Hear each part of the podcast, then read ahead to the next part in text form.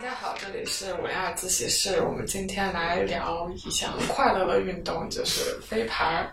然后我是最近一个月参加了那个奥森的一个飞盘组织啊、这个神秘组织发源于字节跳动，但是它现在已经是一个开放式的这个接受各种业余爱好者的快乐的团体了。然后我们今天请到的嘉宾，一位是介绍我参加这个组织的 Roncy。就大家好，我是北漂半年，然后靠飞盘在解压，然后在互联网公司日新月异的卷着的一个做可持续相关的工作的飞盘爱好者。对，是我和你虽然是因为可持续这个领域认识的，但是是因为飞盘有了更多了解的。对对对，嗯，然后你们那个飞盘群叫不卷卷，因为我看这个群名就非常大受震撼。对，因为我们的我们的初批会员们基本上都是互联网的 就是不百想卷了度、。美团，还有我嘉宾是这个这个组织的发起人，叫 UP。大家好，我是 UP，啊，十年飞盘的一个老鸟，啊，也是互联网人老鸟。你听出口音了？是以前呢，就是从大学时期就开始玩飞盘，但是来了北京以后，一直因为工作压力，因为从事互联网行业嘛，所以啊、很多时间已经断了。然后在最近一两年的时候，才开始又慢慢的把飞盘重新的拾起来，找到其中的乐趣。然后你大学时候是怎么接触的飞盘？大学时候接盘就在球场边散步，然后一个盘砸过来啊，然后来玩飞盘，丘比特我就来了。然后，然后当时我们有个队长叫做张庆啊，我们叫做 Radic 啊，在飞盘圈也是一个大名鼎鼎的大神啊。当时他就说：“哎，小伙子，看你潜质不错，来飞玩飞盘吧。为什么看你潜质不错？潜这种质潜质不错，啊，就因为因为我们在跑步嘛，觉得能跑的，一般玩飞盘都不会差。敏捷性可以是啊。那你觉得我潜质怎么样？挺好的，就是能跑而已。哦哦，主要是能跑。嗯，首先你要不怕盘，不怕飞盘，你要喜欢飞盘这个东西。在后期的话，就慢慢的身体素质就跟得上的话，就是其实玩这个运动就会非常有乐趣。啊，其实我觉得我有一个优势是适合玩飞盘的，就是手臂比较长。就是你的手臂张开是比身高要高吗？对，是吗？那一般都是同等的，发现一个神奇的地方，长、臂展。对对，就是跟墙壁缘一样那种去接拍，所以我走路的时候会有点笨拙。防守女生简直就是那种天罗地网一样。我不够高，这个不能有性别歧视。嗯，没有，就我们在飞盘里面是讲究男生防女男生，女生防女生，因为我们是飞盘运动讲究一个公平性嘛，以及平等的男女平等这么一个概念，所以啊、即使是有男生和女生的这种情况在同场，但是一般男生只会防男生，所以如果你相比其他女生的手臂长很多的话，那你天然就对女生有压倒性的优势。啊，但是女生防男生是不是有优势的？男生可能不敢太放肆。呃，女生防男生确实会有优势，一般，所以我们也避免去这样的嘛。我们不要女生来防我，就换个男生来，那男生跟男生就可以展开强烈的对抗。比如说有时候，啊、其他队伍正好是男生缺了，女生过来上来防了，啊、或者我去防了女生，我发现我我就我就不好意思去张开手去防他，我觉得挡了人家盘，哎，太打击人家自信心了。所以飞盘你说的这些，它不都不是硬性的规则，就是一个心中的道德准则。对，飞盘它是一个有一个基本的，就是在飞盘有个协会，呃，然后在这个协会里面，我们基本上的制定一些基础的规则，然后超出这些基本规则之外的一些情况，我们就会以那一种呃友好平等啊、呃商业的形式去解决这个问题。嗯，你在那个协会，哦，没有在那个协会，那个是世界世界飞盘协会哦，对对对 OK，是全球飞盘全球唯一官方组对织。对。你们有觉得现在飞盘越来越火了吗？那奥森有很多人在玩，然后朋友圈儿，呃，还有一些旅游相关的报告也有显示。上次是谁说今年的飞盘的爱好者的人数涨了一千倍？一千对，今年的数哇，可能是因为疫情吧，大家只能在户外玩，不能旅行，然后需要那种快速解压、快速找到狗子的去 emo 法的这种嗯嗯，流程。哦，是因为疫情嘛？就是我对飞盘的感受一直可能，因为我接触飞盘时间比较久，所以我对是否疫情或者疫情前和疫情后的一个大家的喜好的人群是否巨大的增多，其实没有太大的感受。嗯，我感觉那在户外的话，会不会飞盘也会有一种聚集？其实从某种程度上来说，但它好歹是户外嘛。对你不用，而且你随时可以玩，你会感觉到很自由。就是本来在这种嗯环境下，你就感觉到啊、我的自由缺失了，也现在也不能出国旅行，然后国内流窜旅行也不行，你就很想要那种代表着自由的运动。嗯我觉得他可能聚集了两拨人，一波是本来短途旅行也 OK，他本身不是户外爱好者，但是喜欢旅游，然后疫情之后这个露营也火了，但是露营它就需要一些露营时候的活动，嗯露营的活动好像也不多，嗯，跳舞、唱歌、玩儿现在露营和飞盘一般是捆绑式的，然后捆绑了，带个盘就能去露营了。对对对。然后还有一波本来就喜欢户外的，但是现在因为疫情的政策，可能也去不了，嗯，嗯，出不了这个市区。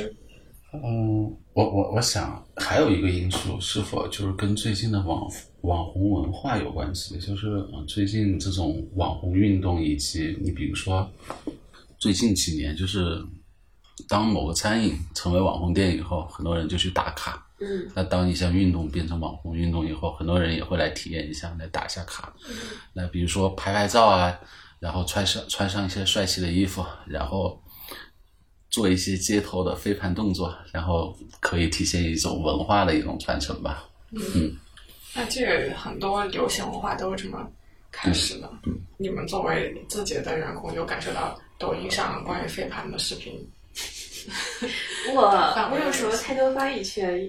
因为我不怎么用抖音。啊，抖音上的飞盘我我也有经常看，就是基本上现在的飞盘 B 比较多。嗯呃 B 站上比较多，然后嗯，其实最早的那一波，我想想，呃，我想起十年前，就是我那时候，我们队长为了让我们看一些那种飞盘的竞技视频嘛，他是拿了个硬盘，他在网上拷的，拷了几十个 G 的资料，然后就经常我们在一起聚会的时候拿出来放一放，放一放，啊，然后现在的话，这种信息媒体比较便捷的时代。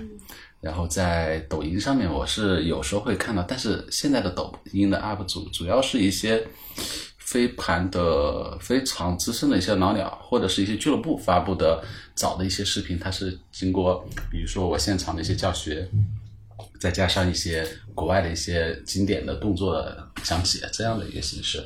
嗯，它是主要是给俱乐部招成员。对，嗯所以你之前看了硬盘里的那些视频，那些高手有在现实中后来见过面的吗？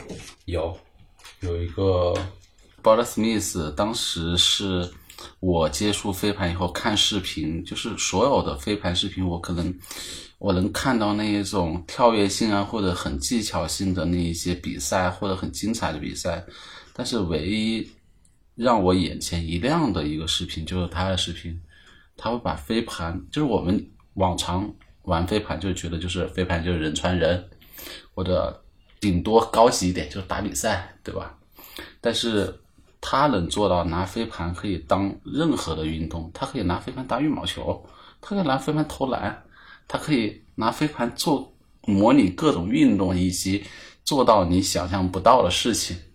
啊，我觉得就是开阔了我的眼界，就飞盘原来还可以这么玩。对说到这个，就可以聊到飞盘的历史和发展过程。我也去网上查一些资料，然后看了 B 站有个纪录片叫《看不见的绳子：飞盘运动编年史》，他就谈到这个飞盘的一种属性是它流行的那阵是因为它是一个特别自由的运动，你可以任意形式玩它，甚至可以以一种舞蹈的形式去玩，然后你可以两个人玩，可以三个人玩，可以变成街头运动那样玩。在日本就有一个玩飞盘的大神，他是在一个弧形的建筑里面，把那个飞盘绕着那个弧形建筑的墙壁走一圈儿，然后再收回来。最开始的时候，十十九世纪晚期，美国东海岸有一家特别流行的馅饼店儿，叫这个 Frisbee Pie，他们大规模量产，然后有大量这个馅饼是用一个铁盘装的，这些呃运货的货车工人他们休闲的时候就拿那个盘子接抛，然后附近的那些高等学府啊，像哈佛的学生点那个馅饼也拿这个盘子接抛玩儿，然后。到了一九四八、一九四六年的时候，有个美国人发明了第一个飞盘。那个时候，塑料已经流行了，已经广泛的工业化应用到人们生活当中了。再往后，一九五七年的时候，有一家叫威农奥的公司收购了这个飞盘的专卖权。这家公司挺有意思的，它呃还创造了呼啦圈儿。它是一个专门生产玩具的公司。然后我觉得这个公司的收购其实是很重要的一步，因为它有了专卖权之后，想到扩大生意、扩大这种运动，他就做了很多商业性的推广，比如说，呃，举办赛事啊，嗯，把一些协会纳入到自己的名下呀，比如找一些名人来做宣传，在飞盘上印名人的头像，然后有一些新闻报道，就是一下这些运动就变得有点铺天盖地了。然后到六七十年代那个时候，美国那一代。这个向往自由的青年，正好就，嗯，和这项运动非常好的契合在一起，它就变成了一项在美国非常火的运动，甚至流传到日本和中国的台湾、香港，对，大概是这么一个流程。然后它现在飞盘还进入世运会了，对吧？对。但是还没有进入奥运会。北京世运会吗？世界运动会。哦，世界运动会。嗯。但我觉得快了，按这么多的人数，但很快应该就会有新的规矩来规定大家怎么玩它了。啊，对，如果变成一个奥运比赛的话，就会有非常固定的规则。嗯，那你们是怎么喜欢上这项运动的？对我来说，我就是想要一个很自由的，可以在草坪和户外的环境里面让我去 relax 的一个运动吧。然后它可能带着社交的。属性，但是不会目的性过于社交，因为不喜欢目的性过于社交。但是我可能刚来北京半年，我很希望在这边有一个可以出汗解压、很 happy 的，呃，在户外运动，然后运动完了大家一起可以去吃个饭这种的一个小圈子。这可能是每个人一个不同的一个需求点。嗯，我觉得飞盘有种神奇的力量，就是你玩一场下来，所有参与活动的人都可以成为好朋友。嗯。社恐治愈型活动，对对对，嗯，你那 up？我接触飞盘其实从大学开始嘛，所以从某种程度上来说，喜欢这个运动也跟我当时的那个团队有关系。嗯，就我们当时其实是一个，我们是基于大学的一些操场，因为我们当时在湖南大学那边玩飞盘，然后湖南大学的场地是免费的，我们可以在那里玩飞盘，但是。我们玩完飞盘以后，可以吃饭、逛街，然后玩成朋友，就将飞盘成为我们生活中的一部分，以至于就是我们在宿舍的时候无聊时，就会觉得，哎呀，浑身好像缺了点什么缺了点什么，想扔扔东西，就是这种感觉，啊，然后就把飞盘的这一种感觉融入到自己的生活中，然后飞盘的朋友就变成自己的朋友，以及。十年后到现在，那些人还是就是自己的好朋友，就可以玩到这个程度。他们在北京多吗？没有在北京。没有在北京多。反正飞盘的魅力很神奇。就是如果去长沙，唯一的以及玩的最好的组织，就是我们原来那个组织。嗯。当时我们不从属于任何的学校，我们有学生有工作的人，然后组成了一个 team，然后在这个 team 的基础上，我们想着。我们这么热爱这个飞盘运动，怎么样让更多的人去了解这个飞盘？所以我们基于各个学校，我们比如说我们是湖南师大的，或者是湖大的，或者是中南的，然后以团队的成员这种扩散式的，在各个学校去注册飞盘协会，这样就形成了一个长沙高校的、湖南高校的一个飞盘联盟，是这么一个形式。然后现在呢，就等于说。拉成了一支有高校队伍，也有那种自由俱乐部的那种队伍，就形成了各种层次出来了。百花齐放那个地方。之前还看到一篇报道，是一个搞极限呃搞探险的人，然后户外探险，他也是大学的时候玩飞盘，然后因为玩飞盘去各个地方认识很多朋友，结果他搞探险的时候遇到的那些帮助他的朋友，都是在玩飞盘认识的朋友。说到这个地方，啊，也是飞盘的一种经历，就是，啊、你会发现，以前你可能读书时候你没有那么多钱，你可能旅游舍不得花个三千块钱、四千块钱的旅游经费，但是你玩飞盘可以愿意花三四千，真的很可怕。就是你你愿意存这么多钱，就是去参加一场飞盘比赛。你想想这个运动对自己的影响。你是说去某个地方参加一场城市的飞盘比赛，各个学校玩飞盘的协会啊，他们可能会以城市为一个定点做一个比赛啊，一个华中地区的比赛，或者是北方地区的一个比赛，甚至是全国的一个飞盘公开赛。那我们当时读书的时候，觉得最最崇高的一个比赛，最牛逼的一个比赛，就是中国啊飞盘公开赛。就是当时我记得我参加的第一届是在北京，然后是在北湖九号啊租了一个高尔夫球场，我们在玩飞盘，然后全国各个地方的，不管是学校的队伍也好，还是这种职业队伍也好，还是俱乐部队伍也好，他们大家就会聚在这个一起，在那个两天的时间内，我们白天玩飞盘，然后玩完飞盘以后在草场上，然后就 happy 放音乐，我们在里面。跳舞啊，一起扔飞盘啊，或者认识新的朋友啊。到晚上的时候，周六的晚上会有一个 party，然后所有的飞盘人都会在 party 上面，不管是以前认识的，然后刚认识的，然后大家都会玩成一团，就是完全没有这种防备心，以及就是完全把自己放开这种感觉。嗯，啊，我觉得这种体验非常棒。如果没有飞盘，你觉得你现在生活会和以前有什么不一样？或者说，你觉得会不会还有就是变成了其他的爱好？没有，就是我尝试过很多运动啊。其实我我的运动面是很广的，我又游泳又打球。但是如果让我一直玩一个运动的话，我觉得我还是想玩飞盘。嗯，它有影响到你什么人生的决策吗？比如说来北京，呃，这这个没有，就是飞盘，其实我觉得会影响到我未来考虑如果定居的城市。我觉得这个城市必须要有飞盘，但是我来北京不是因为飞盘。但你可以不管去什么城市，你可以让那个城市有飞盘。嗯，对，是这么说。但是会很辛苦，很累你还愿不愿意再去这样，嗯，重新来一遍？先培养一波人，嗯，培养一波和自己玩的人。是，我觉得，所以从这个角度，我现在回想起我以前的队长 Radic，我就觉得他那时候确实挺不容易的。就当时我我们都是被他带起来的，我觉得那时候。那 Rosie，你觉得玩飞盘会给你之后的生活带来什么变化？我也不知道哎，就是不太想去设预期，因为如果设了太多预期的话，可能就会变质。那你开始玩飞盘是想有什么改变吗？会，嗯，找到一个自己去发泄情绪和社交的一个口吧，可以去摇人。我以前没有摇过人，什么是摇人？摇人就是找人一起出来运动，然后以一。个以一个主题，然后邀请其他人一起来。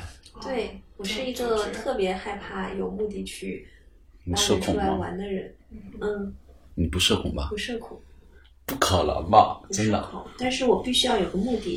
比如说，我们今天要完成一个，哎，我就是说我玩飞盘，嗯或者是我要呃录播客，然后我就可以。但是如果没有一个主题，我不行，很难去 relax 跟别人说话。但是我觉得飞盘有一个好处就是，你可能你运动完之后，你的 chemistry 也好，你浑身就是那种对自己紧绷的状态也好，就可以打开。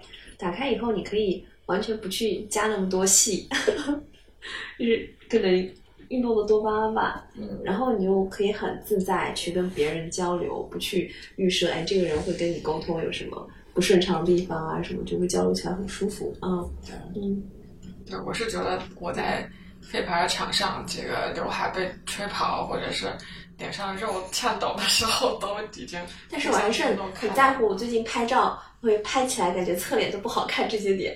啊。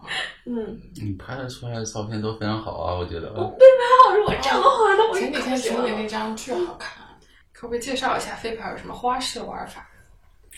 飞盘花式玩法，那我介绍一个大杀器吧，就是你从来没有听过，你从来没有在各种视频软件里面见过，来，就是把飞盘，大家都知道飞盘底下是镂空的，对吧？我们把飞盘转过来以后，那是不是像一个水果盘？嗯，那我们把啤酒打开，然后倒进去，会可以倒，你知道可以倒几瓶啤酒吗？对，可以倒两瓶啤酒，然后我们端的那个盘子可以一起十个人一起喝那一盘酒，疫情期间不太合适啊。那它能飞吗？不能飞，因为我们是就是我之前不是说会开 party 嘛、p a r t y 的情况下，我们一起喝啤酒的时候，可能会有那一种传递式喝啤酒的方式，就是把两大瓶的啤酒倒到盘里面，然后啊，一起吹。如果我倒沃德干然后点火呢？伏特加点不起火的哦，，那那个能点火的是什么？生命之泉吧。那哦个我看国别人说国产的白酒是不是可以？超过五十三度才会点着火，动作太多了，这个就是有拿它当篮球那样转的，有有转有旋转，各种三百六十度角度旋转，然后还有就是各种接盘姿势，你可以跳跃起来接盘，也可以站着接盘，也可以在运动中接盘，爱怎么接怎么接。爱怎么接怎么接，就是你可以把盘当做一个篮球一样去玩花式，花式篮球可以玩什么动作，你的飞盘就可以玩什么动作。溜溜球可以不玩，也可以，也可以。那在飞盘上贴个绳，你这么溜应该也可以。那你这盘就废了。嗯，改造一下嘛。溜溜球的核心在于中间那根轴，就是两个盘夹在中间，它会有个轴。你们猜过溜溜球吗？拆过嗯，嗯，呃，我的意思是说，玩溜溜球不是有那种抬起腿这样绕绕一圈儿？哦，对对，就是可以那样作。上会比较像。嗯，然后你们觉得飞盘的这项运动代表的精神是什么？我觉得这是一个极限运动。就 有一句话是那个盘不落地，永不放弃嘛。可能就是如果说是打比，这就是一个有点像跳舞一样啊，看你互相的配合度和默契度的一个运动。嗯，就嗯，不是扔的好，就代表你能玩的好。对，还要配合的好。嗯，你完全看互相之间的这种嗯气场吧。所以一个队伍如果能打磨好的话，就真的就是呃，比如说我和你之间的气场啊，然后可以 get 到啊，你下面要跑到那个位置上面去，然后这样一个接传，我觉得这种就特别难得。所以它其实就是一个嗯培养默契的一种和信任感的一种社交运动吧。嗯，嗯对，我觉得它挺能磨合一个团队成员的默契程度，还有信任感。是如果你知道你的队友能扔什么样的盘，你就大概知道能在什么位置等着他嗯接那个盘。对。然后飞盘里面就是飞盘圈里面会有一个公认的一个飞盘精神啊、首先就是其实，在我们了解规则的前提下，我们要首先是了解规则，然后就是避免身体的一个接触。我们玩飞盘运动是没有身体接触的。然后另外一个方面就是我们在玩这项运动的时候，一定要 enjoying 比赛，就是你享受这个比赛的过程，不要去有太多的这种胜负心或者什么的，对预期。然后剩下的就是公平比赛和真诚的一个沟通，就是处理我们在飞盘比赛过程中的一些我们无法预料到的问题，我们怎么去解决。那比如说你在打的过程中对，你很担心伤到这个妹子或者是那个妹子，这个算不算带了一个算算真算，杂念？杂念太重。所以就需要自己对这边有一个比较狠的妹子。就跑过来说：“up，你不可以这样。我记得飞盘比赛里有一点是说，你在判断这个动作是不是违规的时候，是有一个自己来判定的。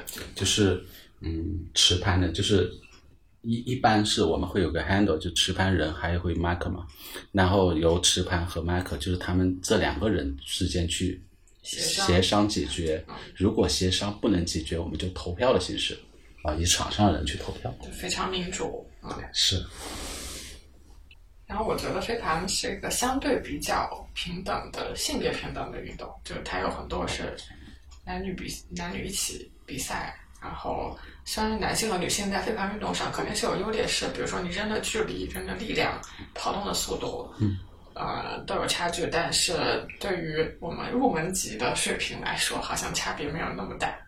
但是我觉得对于女生来说，飞盘的女孩都比较容易交朋友，因为一般都不会很绿茶，嗯，都比较直来直去，不然玩不了。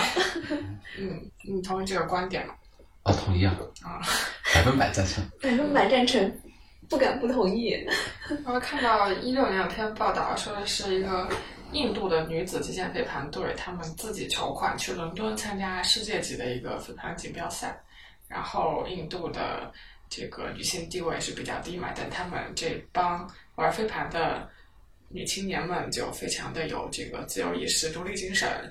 呃，他们觉得在球场上，在飞在草场上跑，嗯，就是是一种对世俗对他们女性那种看法的一个脱离。就我觉得他们的女足也挺强的。啊，嗯嗯觉得飞盘运动对女性来说是一个相对于其他运动来说非常公平的一个运动。你只会跟女生与女生之间去对抗，你没有性别之间的对抗。就在飞盘的过程中，只会有女生跟女生的跟防，不会有男生和女生的对抗。这这种情况下，我觉得在其他运动里面，嗯，可能比较少吧，尤其是混合制的比赛。比如说你打女乒，那你只能女生跟女生打，你不可能女生跟男生打。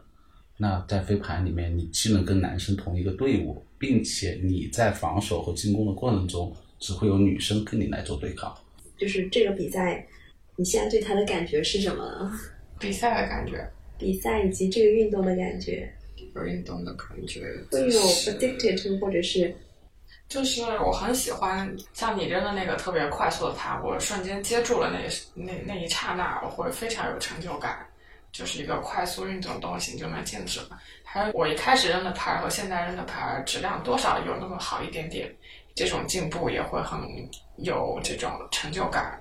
就是你发现它是一个入门很简单，就是谁都可以上手，你半天就可以上手。但是如果你想去深入研究的话，它还是有很多可以不断的精进的地方的。对，我觉得你是这是它的魅力。我觉得你总结的非常对，就飞盘这个运动，其实谁都可以来玩一玩，都可以扔一扔。但你会扔的过程中，会发现你与高手之间的差距。就是其实你在扔的过程中，你慢慢能感觉到那个天花板不断的在上升上升，以及就算是我现在我看到那一些比我小十岁体校毕业的学生，一蹦蹦到两米高，那种我也跟不上，那也没办法，这是身体素质的啊、局限。另外一方面，就是你在飞盘过程中，你能够感受到的成就感在于哪些点？这个这个点，我刚刚听到你说是比赛中去接到盘的一瞬间，是吗？接到盘那一瞬间，一方面可能是对自己的反应呃有个认可，另外一个是对没有辜负队友的信任，也是一个开心的感觉。嗯，但我觉得我我有时候很不稳定，因为有一阶段心态特别好，就是刚开始玩了已经就是嗯一下上手都很快，然后就很有成就感，我就很敢玩。后来发现啊，怎么新人都比我进步的要快，然后就会发现哎，心态有所偏颇，就是发盘的各种手势都会嗯抖了。就变形。对对对，都会变形。然后这个时候你会发现，哦，这是跟自己在 PK。嗯，对，嗯啊，你说你说这个点也特别好，我觉得在玩飞盘过程中，你可以更了解你自己。嗯，就原来这个点儿上，我对我自己是有 challenge 的吧？嗯嗯嗯就好像这项运动是少林的武功，就是你去踢个腿儿、扎个马步也没问题，但是你要会这个降龙十八，哎，降龙十八掌是少林的，是，是的，嗯，然后你要去进修那个藏经阁里的那些越来越高深的武功，它永远没有穷尽，永远可以更上一层。是没错。而且永远都是跟跟自己的心态。对，你要找到自己的强项节奏优势嗯。对，嗯，不同的人有不同的玩法吧。对，比如说像我们这种年纪大的玩飞盘，可能更多的玩的是策略，而不是身体的对抗。比如说我怎么样通过最短的跑步可以达到接到那个盘，以及我最快的方式可以得分。可能是这样的策略，而不是说身体与身体素质之间的对抗。是的，聊聊你们最近玩飞盘时候觉得好玩的事情。嗯，然后我昨天在奥森一路的时候走过了那个我们每次都会路过的那个桥，嗯，然后就特别特别漂亮。然后我想，我冬天走过这个桥的时候，下雪的时候也是这样，特别特别好看。原来我已经在这边走过了一年四季，然后每个季节除了枯枝的时候，我觉得有点荒凉，但是其他剩下来的几个季节都太好看了。然后我就说，哦，因为飞盘，我看到了北京的四季呢。嗯，嗯，这可能是第一次来北京的感觉。嗯，就让你发现了别的一个惊喜的美景。对，嗯对，以前我们从来，比如说我啊，我不知道其他人去奥森去的多不多，反正我是第一次去奥森北园，就是玩飞盘去的。然后第一次去的时候，那个桥就刚刚说的那个桥其实是结冰的，下面那个湖是结，冰的。我们还去冰上面扔。我们在冰面上扔飞盘，然后后来我们随着不断在奥森玩飞盘，慢慢的经过那个桥，会感觉到一年四季的变化。那个冰水慢慢的融化了以后，我们以及现在绿叶也长开了，整个到夏天的感觉，嗯，我觉得这个感觉非常棒。我去了那几次，就是感觉到那个水有水面比较高的时候，也有水比较浅的时候。然后随着这个夏天逐渐到了，那些花啊、草啊都开始开出来，是色彩非常有层次。嗯是。除了这个景色呢，嗯，最近我一个人在因为疫情，所以关在家里面关的比较久。然后我家楼下其实有个球场，但是球场都是踢球的人，我一直想发掘几个扔盘的盘友，但是发现附近还是比较稀缺。有一天我就自己拿着装备，然后到球场上面扔扔盘。我买了一个那种目标的那种小桶，我就往桶里面扔盘，那一种道具，相当于我可以一个人扔盘。在扔的过程中，结果有个大爷过来捡了我扔在边上的一个盘，然后顺手一掏，一个盘就飞过来了。哎呦，我一惊，大爷扔盘很厉害呀！然后我就摆了几个姿势跟他开始扔起来，扔了我们大概有扔了四五十个盘吧。然后后来我们就聊起来，他说大爷是玩过的吗？大家北京人玩过的，哦然后他说他第一次接触飞盘的时候是在八十年代，我这都惊了。我之前了解到国内玩飞盘可能也就在十五年前吧，嗯但八零年代跟我想象中还是有点远的，的相当于四十年前了嗯啊！我没想到四十年前会有飞盘啊！大爷让我开了眼界。他这四十年都没有放弃，就还在保持那手感。他还在玩吗？他他之前跟清华在玩，清华的一些学生的吧，因为他是清华的老师。嗯，然后最近我们成了盘友、盘搭子，他就我隔壁小区的，然后加了微信，来大爷下来一起扔扔盘，然后我们就一起扔。我总算知道了要怎么找盘友，怎么在附近的邻居里找朋友。这也是我好奇的一个就点。扔盘，然后有人回应你，就说明他也喜欢这个东西。对对对，就感觉这个玩飞盘的人都是一个大家庭。我想在团结湖公园和朝阳公园，或者在 CBD 公园找到几个可以扔盘的。你今天出去自己扔扔，可能就找到了。说起这个扔这个飞盘石友这个过程啊，我还有个故事讲，就是有一年我那时候大学还没刚毕业的时候吧，我去爬华山，在爬华山有一个非常险的一个景观，叫做长空栈长空栈道。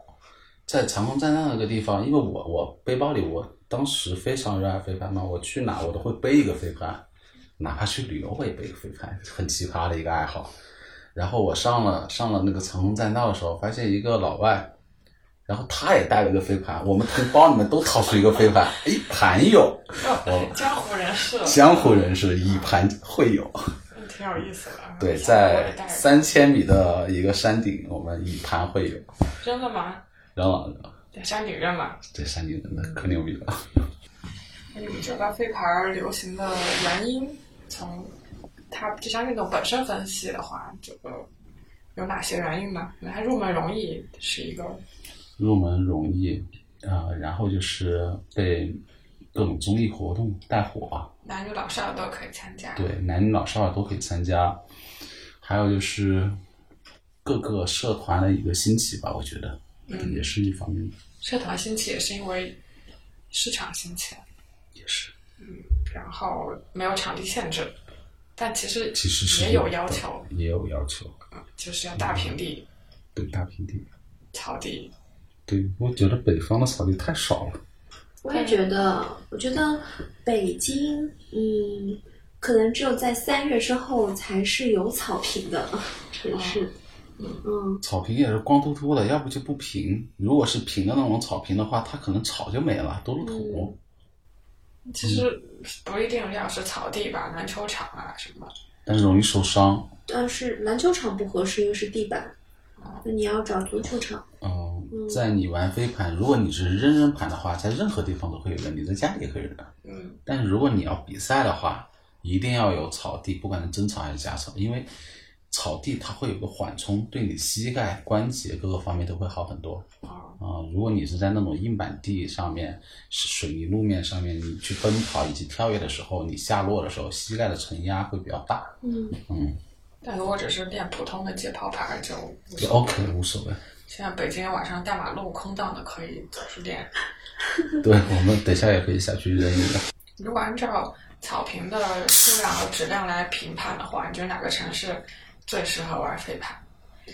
深圳，啊，深圳市，嗯，嗯，或者是有一些二线城市，青岛那些的，深圳、长沙，我觉得都是非常适合玩飞盘的。因为那些草地都不要钱，而且非常平，我觉得是没有人管。有人管，但他们开放，嗯，非常 open。好像互联网企业的人还挺流行飞盘，是因为他们的年龄层嘛，还是因为工作压力太大了？两者都有吧。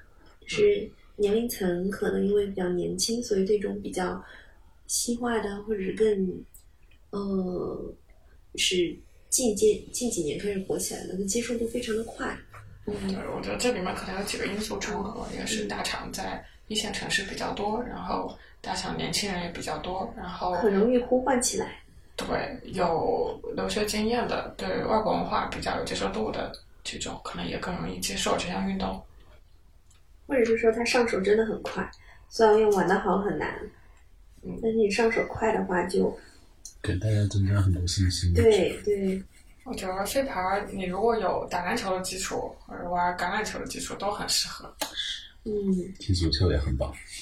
对，你需要有跑动的耐力和速度。嗯，看那个纪录片的时候，有一句话特别好，就是有人评价飞盘有点像球类运动的升级版。如果一个球做梦的话，他可能梦想成为了飞盘。但我觉得，嗯，可能要给要画个飞盘地图，嗯，要是有这么一个 app 能够显示哪些场地能扔，嗯，或者今天哪几个队有有空场，随时可以那我可以随时告诉你，我是万事通。但是你你脑子里要的这些你要把这些信息数据化，让大家可以不用随时问你，然后就到你的 APP 上面就把它搞出来。嗯，是。然后这些厂子其实有不同的地域，嗯，不同的地域。就是比如说朝阳区的厂子、海淀区的厂子，去因为毕竟北京这么大，我发现那个四德的厂子非常受欢迎。是的，是因为有几个队，YZ 呃有几个俱乐部，伙伴俱乐部在那边，伙伴俱乐部是新起来的吗？去年新起来的。你真的还蛮神奇的。但是时不时会对他的，会通过飞盘，然后会认识什么样的人，然后在北京有什么样的生活，会更期待。对，他可能带来了更多，嗯，你没有想象的那种意外，嗯就是那种意外的小确幸，会让你，嗯，觉得哎，生活不就是要有这种不是预设好的，嗯。不期而遇。你们在玩飞盘的过程中，哪一些瞬间是最开心的呢？Sky，腾空跃起栽盘的一瞬间，啊，嗯，我觉得是我哎，突然间可以很 smooth 的扔出一个盘的时候，我觉得啊，好丝滑呀。嗯，或者就是突然间你在得分区接到了你队队友传来的盘，就会觉得这种被得分的认同感嗯非常强烈。嗯，替听众朋友们问一下，如果一个小白想学飞盘，想玩这个运动，他要做哪些心理和身体的准备？这是这是一个极限运动，不要以为这是一个非常平和的运动。觉得把自己心态放松一点，然后勇敢的接受这个新事物，然后不要害怕飞盘，你要把飞盘当做你最心爱的女人，然后拥抱她，你就会学好飞盘，练好飞盘，然后体验到飞盘的快乐。我发现我现在接盘比一开始接的好，就是因为不怕它了。嗯，它飞过来的时候，你不怕它就能够。对，尤其是女生，女生其实很多嗯就是接不好盘，是因为你害怕它，你心里有个躲避。有个躲避。嗯，当你不怕它以后，女生其实成长会非常快。我还看到一研究在说运动，尤其他研究飞盘这项运动，它其中代表的一些精神会不会影响到这个人以后的生活工作当中？然后举了几个例子，就是勇敢，然后有呃目标导向，就是你要去接这个盘，你要去得分这些，然后呃乐观友善，去交朋友公正，那这些可能都是飞盘代表的一个呃特别好的品质吧。是，对，这可能也是飞盘它给你给你创造了一个以这种心态去结交朋友的一个场域，嗯，然后你自己也会慢慢的在这个场域下变成更好的自己。你要做一个令身高的 ending 对对 sentence 吗？啊，我们下次什么时候组织？看疫情。下次可能五五一之后的第一个周末可能是，嗯，我看能不能租一个场地吧，试试场地的飞法，因为大家都在野场地飞久了，嗯，然后感受一下，我们可以自由奔跑，不用怕衣服脏了这种鞋子脏了这种感觉。那场地都在关停了。关停了吗？嗯，娱乐足球场室内。足球场就是你必须要带核酸才可以。带带核酸可以进，但是但是五一之后还要看核酸吗？很有可能又没有更好，现在管控又没现。在每每天都有新的出来。那咱三约个盘就自己人人得了。因为家门口小公园也可以了。哎呦，就希望以后不要云飞盘。哎呸呸呸呸呸！免费盘怎么人？云飞盘就是在家里面我给你打一电话，让小我这儿有个盘过来了，就 VR 玩起来。请 Pico 开始设计游戏。嗯，那么就到这儿结束吧，期待大家在草坪上见，Hello，大家拜拜。大家拜拜拜。拜，感谢大家收听。